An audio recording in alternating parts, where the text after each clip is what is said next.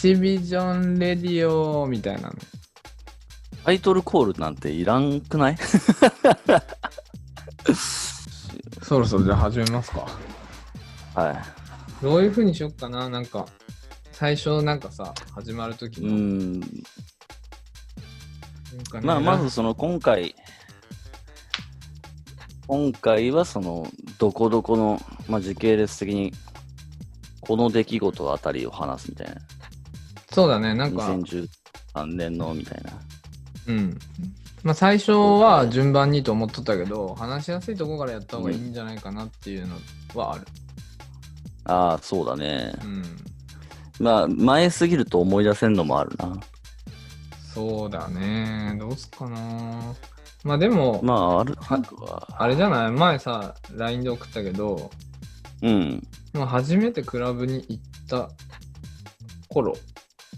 あとああ、そうだね。パーティー始める、パーティー始める動向の前の話やね。そうそうそうそうそう。そうあそんね。なこと書いてねえか。いや、でも大体そんな感じよ。うん。当時のクラブの感じとかも含めてな。そうだね。覚えとる？そうだね。まあ、初めて行った時まあ、初めて行った時は東京だったかな、やっぱ。あ、そうなんや新潟じゃないんや。初めて行ったクラブが東京で、割とサブカルだったよ。へえ。とね、確かね、一、まあ、クラブイベントって言っていいんかなクラブイベントなんだろうけど、当時2007年、8年ぐらいの時はね、俺ボカロにハマっとって、あ、そっか。そうそうそう。で、その、それ周りの人たち、まあ、東京の人たちなんだけど、と仲良くなってて、で、まあ、当然ボカロからのやっぱり、あの、クラブミュージックも好きだったから、うん。まあ、当然、KZ さんが出てくるじゃん。あ、そうだね。そうそう、まあ、ベイカーさんとか当時いたんだけど、うん。まあ、その、KZ さんとか、パンダボーイとか、うん。アニソンのマッシュアップというか、そのほらカットアップでリミックス作ったりしてたのがゴリゴリにこう人気だった頃だったんだけど、2007 7年、年、8 8年年か。ぐらいかな。で、それでまあ、あの、当時、そのニコニコナイトっていうイベントがあったんよ。ああ、はいはいはいはい。これ確かね、えっとね、団長がやってたんかな。ああ、あの団長さん？そうそうそう。まあ、オーガナイズ、オーガナイズっていうか、なんか、まあ、スタッフとか関わってた人なのかな、団長が。うん。で、なんか一回そのニコニコナイト言ってたんだよね、みたいな話をして、団長と、え、マジで？みたいなことになったのは、なったことがあるのは覚えてるな。確かエキシビジョンに団長が、団長さんが来てくれた時があったね。うん。うん。なんか団長に関しては2014年の頃に、2014年の頭にやったオーラグの明けおめ、ハイパージュース来た時なんだけど、確かその時に団長が確か、まあなんかちょうど仕事辞めた時だったんか、結ああ、構あったな全国そう全国旅してるんかなんかで、そう団長が来たんよ、確か。新潟の雪を取りたいって言ってきたんじゃなかった？違ったっけ？いや、それまた別だと思うあ、けどね、それまた別か。で、なんか、で、団長が来て、普通に遊びに来て、もう前飲みの段階からみんなで飲んで、うんうんうん。そうそうそう。なこともあり、まあだだから2007、8年ぐらいに青山だったかな、当時。覚えてるソルフ青山だ。いや、しかだっても青山だった気すんな。ニコニコナイトに行って、なんかその、まあ、でかい音がかかってる場所みたいなのを初めて行ったんよな、それであ。あ、はいはいはい。うんうん。そのまあ、まあ、いわゆるその、大きい音がかかっていて、お酒を飲んでっていうクラブの遊び方みたいなのを覚えたのがそっからで、で、えっ、と、あとは、ボカロナイトっていうイベントがあったんよ、当時。うん。2010年ぐらいまでかな。あの、まあ、ベーカーさんとか、うん。あと、オニキスさんとか、ああ、はいはいはい。えーっあーと、はいチーターガールのあの KTG さんとか、わからん、それは。まあ、当時、そのボカロでするとクラブミュージックみたいなのを作ってる人たちが集まってやってるイベントがあったんよ。なんかクラブイベントっていうよりもなんかオフっぽい感じ？で、オフ会みたいな？まあでも、いや、でも、あれだよ、その、体裁としてはちゃんとクラブイベントだったよああ、はい、そうなんや。ううんん、そうそうそう。で、まあそこで、まあ遊びに何回も行ってて、で、そこからベーカーさんとかと仲良くなって、ああ、そう。で、そうそう、で、ニノ君出るみたいな感じになって、え？で、一回出させてもらった。マジ出させてもらかったことあったの。あ、じゃあもう、すぐ DJ 始めた感じ？てかもう始めてた感じ DJ 始めたのは、DJ 始めたのは確か2010年とかだった気がするけどな。あじゃあ結構な幅があるやん。2007、8年に初めて行って、通うようになって、うん DJ 始めたみたいな。えー、ちょっと、あーでも、ちょっと待って、よく覚えてねえなでももう、10年以上前だから2007、ね。8年の、そうだ、あ、でもまあ、系列、時系列がそんなにしっかり合ってるかどうかは分からんけど、やっぱそこからかな。で、まあ、あの、当時働いてた19の頃、うん。はた、あ違うな、と二十歳の年だな、にうん。働いてた店が、まあ結構そのクラブイベントとかをやる店だったんさ、その飲食店だったんだけど、新潟の、まああの、しそうそうそうそう、まあ週末、まあ今はもうないお店なんだけど、うん。まあ結構キャパの大きい店で、まあ週末はクラブイベント形式だったりとか、あとまあ二次会、あの、ウェディングの二次会とかさ、あ、でやるような箱があったのよ。で、まあそこで金曜日、あの、金曜日は店の BGM をその、地元の DJ がやってくれる日だったんだけど、うんうんうん。まあ、それで、まあ、何をしてるのかというか、その、どういうことをしてるんですか、DJ って、みたいな感じでこう見せてもらったんだよね。うん。で、まあ、その、レコードでかけてて、で、ミキサーをいじって、ここをこうするとこういうふうに音が変わったりとかして、曲をつないでいくんだよ、みたいなの見せてもらって、うん。めちゃめちゃ面白いっすね、つって、その日帰って CDJ800 と DJM700 の、750のセットを、えー新品で一発で買ったのかな。マジで？経済力、いや、ないよ、経済なんて。二十歳で二十歳だってもうないでしょそうクレジいや、クレジットカード作りたてみたいなのだったから。私、ローンだったかないや、ロローンで組んだんださすがに。うん。まあ、ローンかクレジットカードかどっちか忘れたけど、それで、あの、もう、バツッと買って、うん。まあ、分割2年払いとかにしたけど、確か。確かそんな感じにしないと払えないはずだから。はあ。で、まあ、それを家に届けると、まあ、何買ったんだってなるから、うん、何十万の機材をよ。そうだね。やっぱ店に届けて、自分の働いてる店に届けて、まあ、持って帰ってくるのはやったけど。まあ、あの箱のね、独特のうん。黒に。赤い字で書いてあるでかい箱がね、そうそう3箱来るわけやからね。ああ。だから全セット買って、で、二十何万とかじゃう？まあそうだよね。フルで買ってそんなもんでしょ。もっといいくんじゃない？うん、多分20万じゃ効かんかもしれんけど、うん。まあでもそれを買って、まあその、いわゆる、その聞き始めはこう、やっぱりエレクトロハウスとか、当時のね、うん、がゴリゴリに元気だった頃だから、からやり始めて、うん。うん、ちょうどでもね、今、ニノの話聞いて思い出したけど、うん、俺もなんか飲食店で働いとって、二十歳の時、そこで DJ イベントがあって、ハロウィンパーティーみたいな、ああ、外人が主催しとるハロウィンパーテティーみたいなんで、初めてなんか DJ、生楽器じゃなくて DJ で音楽流すイベントをバイトで入ったんよ。ィー、だ多分俺が初めてクラブって知ったのはそこかもしれんな。うん、ああ、やっぱ、そうだな。ああ、でも、そう考えると、やっぱあれだな、その19の頃とか働いてた店でのそういうハロウィンパーティーとか、うん。クラブイベントみたいなものが初めてだったかな。やっぱ2007、8年なんよ、きっと。そうだね。だって俺が19の頃だって14、5年前だろ俺も13 19、4年前20だから歳だから、そのぐらいだな、多分。13、4年前って2007、8年だもんな、多分な。そうだね。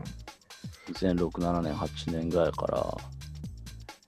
らそのあたりだろうね、その DJ 始めたりとか、そのボカロきのクラブミュージックみたいなの聞いてたりとか、うんうんうん。エレクトロハウス聴きまくったりとかしてたのは、そのあたりだな、きっと。その時の2000印象は？印象っていうか、まあさ来てるお客さんとかも、言うたら年上やん？まあ、そ同うだね年代なんか。おらんよね、多分。うん。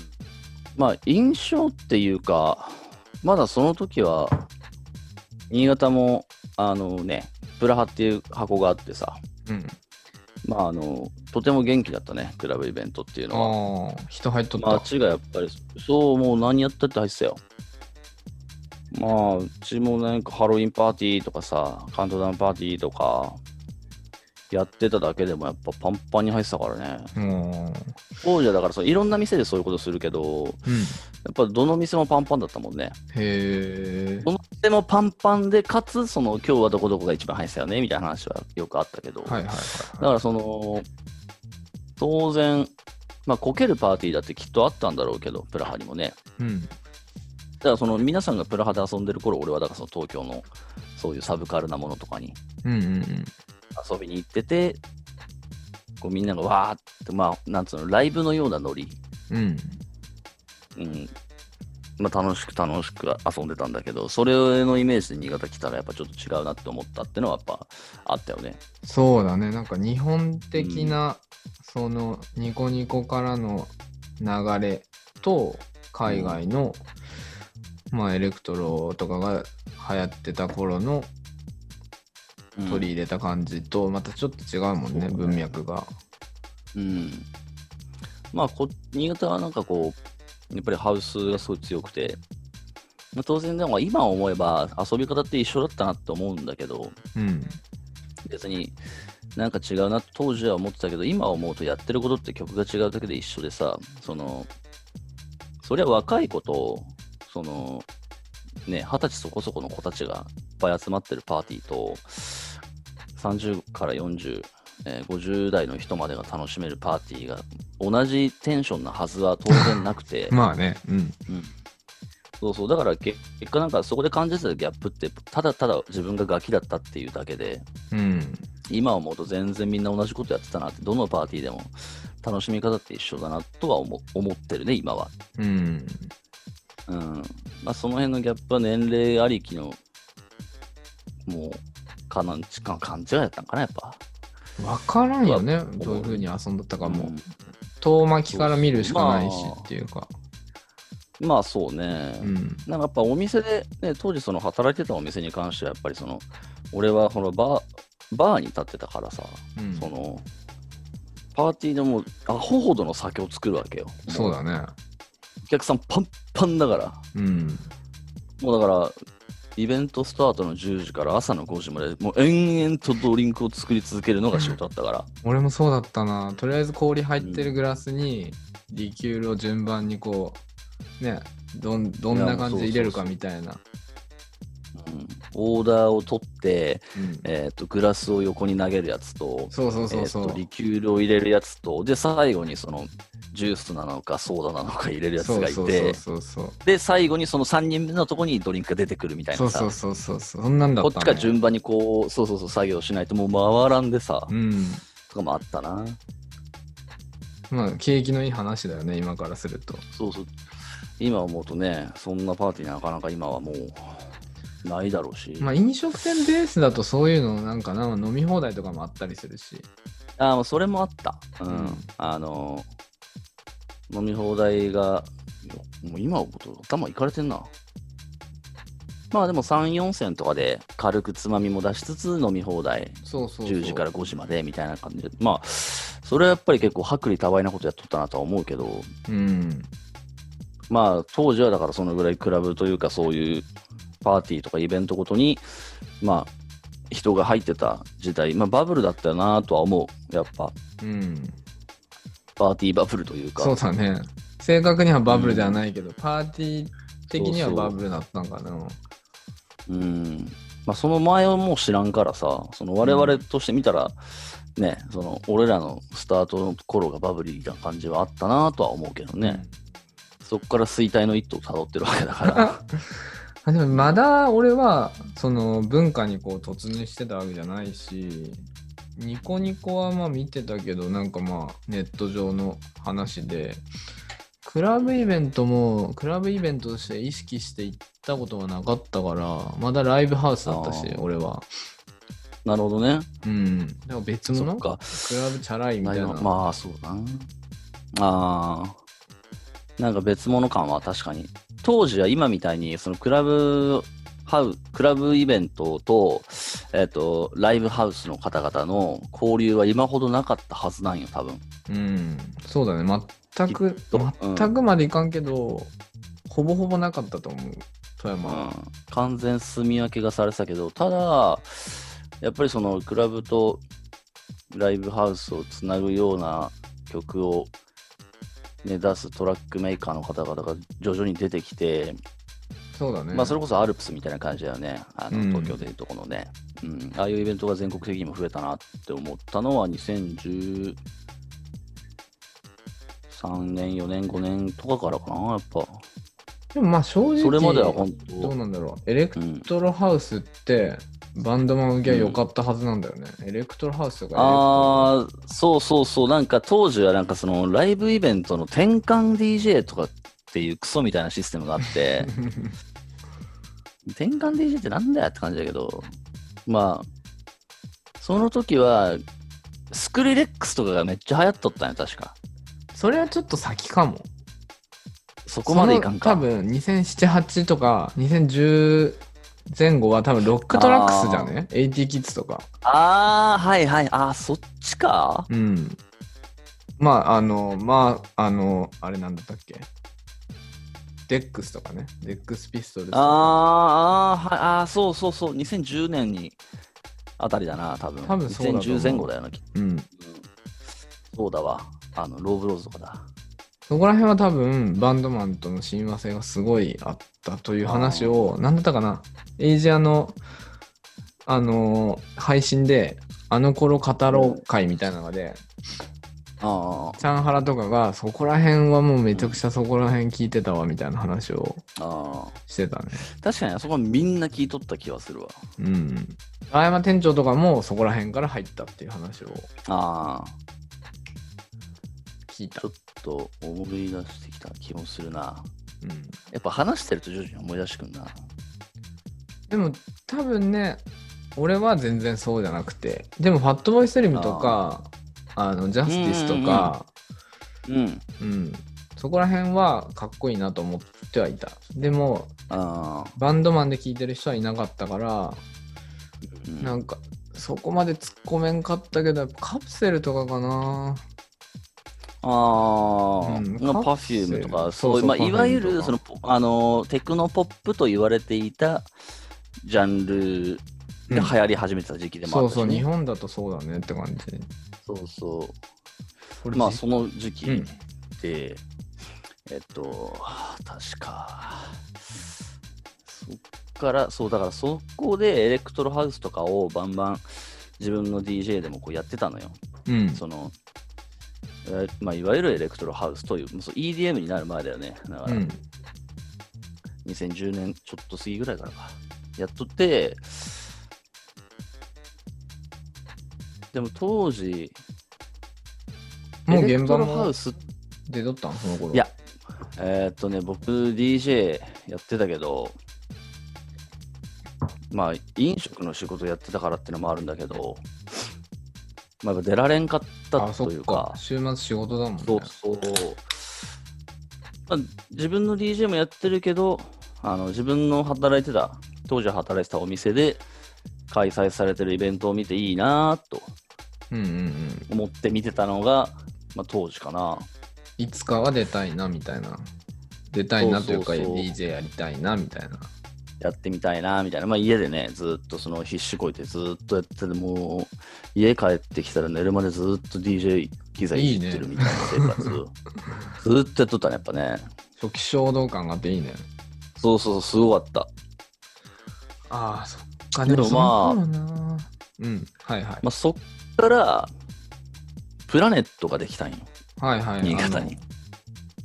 伝説の。で、そうそうそう。で、それのオープニングパーティーとかも当然、その、まあ、そうそうたる面々だったのよ、今思うと。うん。まあ、大師ダンスとかさ。おおお、ああ、まあその頃だね。そうそうそう。あーすごく、まあ、有名な方々がいっぱい来たの、その、タクタカハシとか、はいはい。M フロー流行ったり。FPM とか、そうだね。えーあとなんだっけ、あの、アイデップの中村さんとか、はいはいはいはい。わーっていっぱい来たの、有名な方々が。うんわーって来てて、で、その中に、まあ、その、いわゆるその、まあ、新潟としてみたら、そういう、こう、大きくて、その県外の人との、まあ、芸能の方と、芸能人の方々としっかりつながりがあって、そんなのバンバン呼べる箱なんて結構みんな浮き足だったんだけど、うん。まあ、まあ、ちょっとその町との折り合いがうまいことつけられんで、当時。まあすぐ亡くなったんだけど、そうそうそうそうそう、あ、そうなんや。大師ダンスの時とかなんてもうすごかったよね。大師ダンスに向かってほら、空き瓶、瓶ビールをバーンってマジで？投げつけられていろいろあったよ。えあの、こっちの、こっちの方々がいっぱはいとかあって、い。まあ、それで、まあ、その、当時そのプラネットがやってたイベントって結構そのクラブイベントとかそういう芸能的なアーティストの方々だけじゃなくて、まあ、サブカルなイベントも結構あったんさ。うん。で、その頃まずサブカル的なイベント新潟って全然なくてさ、うん。まあ、衝撃的だったというか、その今まで俺が東京とかにしか行かなきゃなかったものが、うん。新潟にできて、うわーってなったんさ。当時のでサブカルって？まあだからその、いわゆる KZ さんとかさ、うんうんまだインターネットのニコニコ動画とか、あの、で、クラブイベ、クラブミュージックっぽいボカロ曲とかさ、うん。はいはいはい。まあ、ボカロだよね、メインは。まだインターネットレーベルとかじゃないんだよね、多分。まあでもそこもありきだね。やっぱり。あ、まあそうか、パンダボーイさんとでかか。そうそうそう。まあそういう、なんだっけ、まあそういうインターネットの曲とかがいろいろね、流れるような、そういうちょっとサブカルチックなイベントじゃなくて、で、そのプラネットのオープニングパーティーの時に、なんと、ラインナップに KZ って書いてあるわけよ。うん。おお。学校ライブチューンって書いてあるんですよ。うん。不毛さんとかもいて。はいはいはいはい。で、その、もう熱烈なファンだったから、うん。KZ さんの。で、まあ、当時そのプラネットの、まあ、オープニングのイベントとかにあの呼ばれたりしてる当然地元の DJ もいて、うん。まあその先に出てる方に、えっと、もう超頼んだのさ、うん。もう出してくださいと。あ はい KZ さん、大好きすぎて、うん。俺しかいませんと、新潟でやるなら。って言って出させてもらって、あ出れたんやね。そうそう、出させてもらってから、その、まあ、箱の人間でもちょっと仲良くなったというか、あって、まあそういう、モグラツアーやった時もあったし、うんうんうんまあだからそういうものに、なんだろう、いろいろ起用していただいたというか、うん。うーん。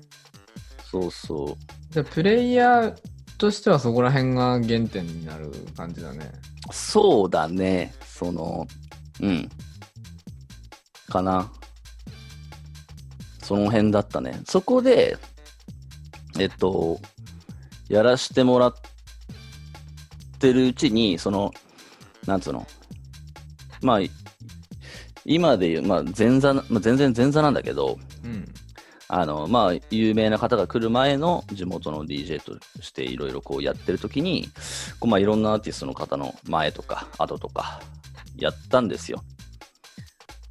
うんうん。あと、まあそうだね。で、そんなことやってるうちに、そのちょっと箱付きの DJ っぽくなっててさ、プラネットの箱で釣り。そうそうそう。で、その時にはもう仕事も変えてて、あの、飲食店の仕事じゃなくなってたんだよね、その時は。うんうんうん。だからまあ休みも全然好きに取れるし、そのイベントの予定が入れば休み取る、規模出してって感じでやってたんだけど、まあいろんな方の前座をやったな。なんかそこら辺で言うと、俺もまあ記憶と年代が合っとるか分からんけど、富山県では、まあ、その KZ さんってところには多分届いてなくて、サブカルといえばアニソンで、うんで、えーっと、あれよあれ、サオリリスだね。ああー、はいはいはいはいはい。富山めちゃくちゃ来てたから、サオリリス。新潟にもめっちゃ来とったそうだね、多分そこら辺多分結構、な。うん。まあ、頑張ってらっしゃった頃だよね、うんうんうん。アニクあラの方が。ちょうどそうそうそう富山始まって、新潟も多分、ね、あって、うんそこで多分行き来してたんかなっていうところだね。だからこの2010年代の始まりの頃のサブカルというかアニ,、まあ、アニソンとかも含めてサブカルチックなクラブイベントを喋るにはあのこっちはその昇華を召喚しないとうん。こっちは生産をね。なところがあるそうそうそう召喚せんと保管しきれんところがあるんようん。そうそうでちょっとその辺はあの昇華さんを呼んでの話は面白いかもな。うん。まあ、その原た、点チックなところがそのそういうサブカルチックな、アニソンとかではなかったんだけど、うん、やっぱそこはね、ちょっとね、俺、当時の感覚があんま把握できてなくて、多分、こう、やっぱ KZ さんとかは進んでたんだと思う。うん、うん、田舎では多分まあだ、ー。はあの摂取できてる人はそんなにやっぱネット上だけで現場にこう落とし込める人はいなかったんだなとは思うけどね。そっか。で当時電波とか俺多分行ってたんだよきっと、ああそっか。電波とかね。でまだその電波もそのそれこそ連れてってもらったような感じだからうん。あのもう覚えてないんだよなやっぱり。当時のことを。そうだよね。ただただ連れてっていただいてうんこういうのがあるんだよって見せてもらってたから行ったはずなんだけど覚えてないんだよな俺も完全それこそ KZ さんとかベーーカーさんとかな。うん電波あはねな。伝説的なイベントだよねうん。かな。まあだからその当時、まあそういうプラネットができて、そうなんだろう。やっぱ、まあ今思うとそんなことは全くなかったんだけど、その、うん当時クソガキだった自分からしてみると、やっぱりその新潟のその、当時の自分からしてみたらそのハウスのイベントしかないっていうふうに思ってたんだよね。うんうん、その、確かにパー今思うとみんなどのパーティーも楽しそうに遊んでたけど、とてもこう、子供から見ると閉塞感を感じていたというか、うんうんうんガキだったから、なんでみんな同じことしてるんだろうっていうのがあったのよ。うんまあ、全然そんなことないんだけどね。だからそれをこう、プラネットができて、こういろんなね、そういうところに大御所が来るとかさ、うんまあ、そういうのができてきて、こう変わるかなっていうふうに思ってたのはあるかな、やっぱり。うんうんうんニノとしてはその入り口はまあそのいわゆるクラブと言われるハウスとかのうん。方向からではなく、まあ、どっちかというとサブカルの方から入っていったって感じだよね。うん。うんまあそこから、やっぱりクラブミュージックみたいなものを並行して聴いていてうん、って感じかな。そうだね。まあだから当時からだから何でも聴いてたみたいなとこあったね。うん、メインはやっぱそういうニコ動っぽい KZ さんっぽい感じの好きで。あ、でもまあそっちはでももうほとんど趣味っていうか、まあなんだろう。メインはでももうその頃にはもうゴリゴリのエレクトロハウスとかになってあたかもしれないそっか。そっか。じゃあまあ、うん。そっちの方も好きになっていったと。そうそうそうそうそう。で、なんかやっぱ、最初さ、DJ やり始めてさ、うるさい曲好きじゃん。そうだね。早か派手な。派手な曲っていうかさ、そうそうそう。派手な曲とかが好きじゃん。まあ、その俺も当然そうで、まあ、やっていくうちにやっぱりね、だんだんこう、EDM みたいなところも一回入りかけたんだよ。その当時でも EDM ってないんじゃない？まだ。いや言われな、言われる前だったのさ。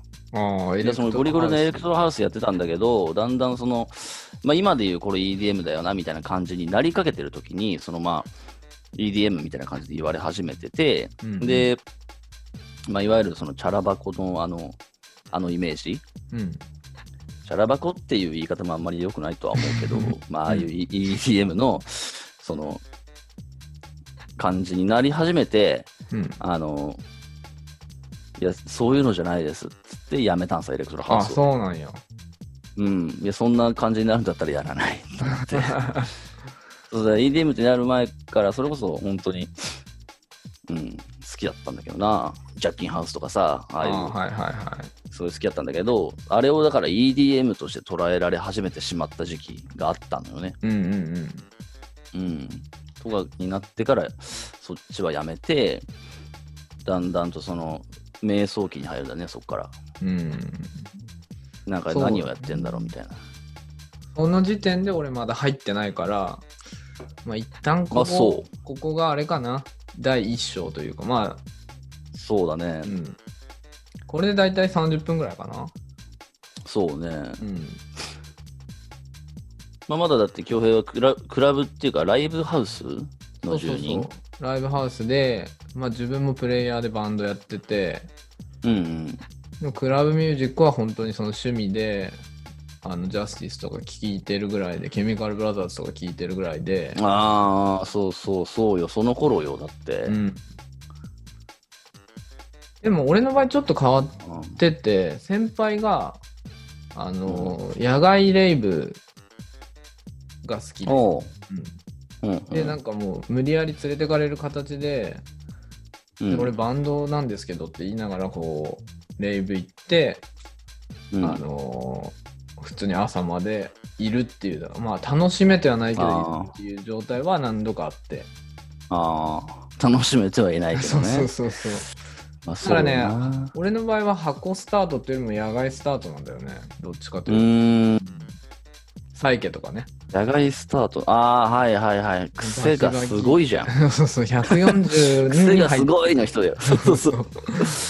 うんで、まあ、ちょっと朝方にドラムベースとかが流れててまあうんうん。リキッドファンクとかね。まあその頃は何か知らんだけど、あなんかこれいいなっていうのは覚えてる。うんうん。あとは、アンダーワールドとかかな。当時流行ってたし。ああ、まあそうだよね。カスケードとかかかってたな。ああ、朝まあまあそう、そうだね。うん。まあ、ちょっとキラキラハウスと言われるけど ちょっとキラキラな感じ。そうだね。プログレッシブハウスがやたら流行ってたんだよな。そうだね。デッドマウスとかさ、あとなんだっけな、もうスウェーディッシアーティストの名ュ、前すら出てこねえ。スウェーディッシュハウス。スウェーディッシュハウスマフィアあ、もう。完全に EDM やろ、それは。そうだね、確かに。ゴリゴリの EDM なの。なんだっけな、当時すごい好き135な。エディック・プライズだっけ？ああ、はいはいはい。あの、プログレッシブハウスの頃が良かったんだけど、そうだね、プログレッシブハウスにハマった時もあった。うん。俺はもう名前が全然わからんだから、とにかくうん。派手なやつ。うん。うん、けど四つ打ちとか、は早いざっくざっくりとね、そうそうそう。うん、が流れてるなこのぐらいのテンポでこういう雰囲気の曲みたいなそうそう認識しかなかったけど、本当に。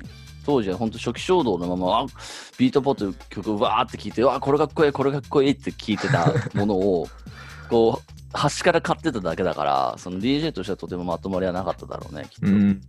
ビートポートすら知らんだし、その頃はもう、バンドマンはオーディオリーフだったからとか、マイスペースとか。あーあー、マイスペ、マイスペな？うん。はいはいはいそ。こら辺に自分らの曲上げて聴いたりとか、他のバンド聴いたりとか、まあそこぐらいでもクラブの文化も知らんだし、ライブハウスの文化にこう、完全にどっぷりハマってた感じだから、まあ、クラブはチャラいしちょっと行きたくないかなっていう感じ、ああ、うん、の状態が2011年ぐらいまでは、いや、もう2010年かな ?2010 年ぐらいまではそうで、うん。まあ、きっかけは、うんうん。バンドが解散して、解散っていう活動休止になって、うん。その、えーっとね、マイロで昔働いてたやつと一緒にバンドを組むことになって新しい。うん。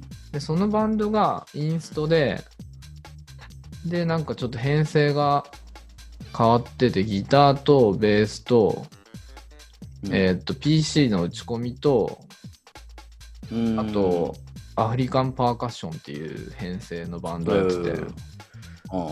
で、そこら辺でほ四つ打ちをやることになって勉強するために、とまうん。あ、もともと聞いてたやつから発展させて聞くようになったと。うんうん。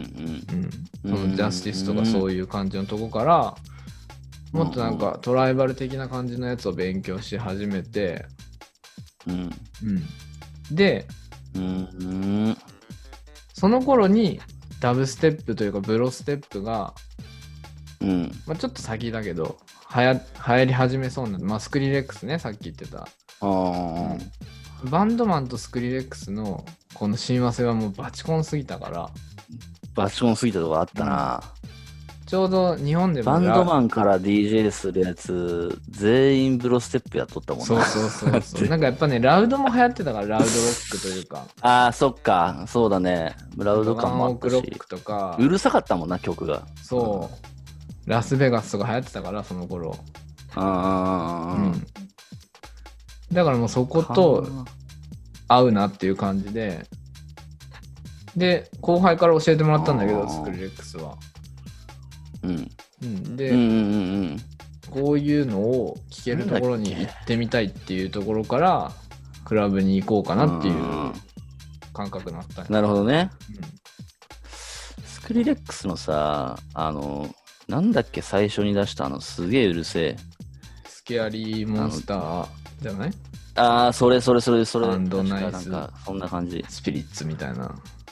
そうそうなんかクソ長わけわからん そうそうそう。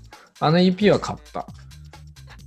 うんで、買うときはなんかちょっとワクワクしたね。そういうの買ったことなかったから。2010年だってよあ、2010年か。で、それが出たときに、ちょうどもうクラブに行きたくてしょうがなくなった頃かな。うーん。やっぱ2010年からだな。うん、で実際ね、それ2010、年11年かそのブロい感じが、ブロステップの感じが流れてるクラブは富山になくて、うん。あ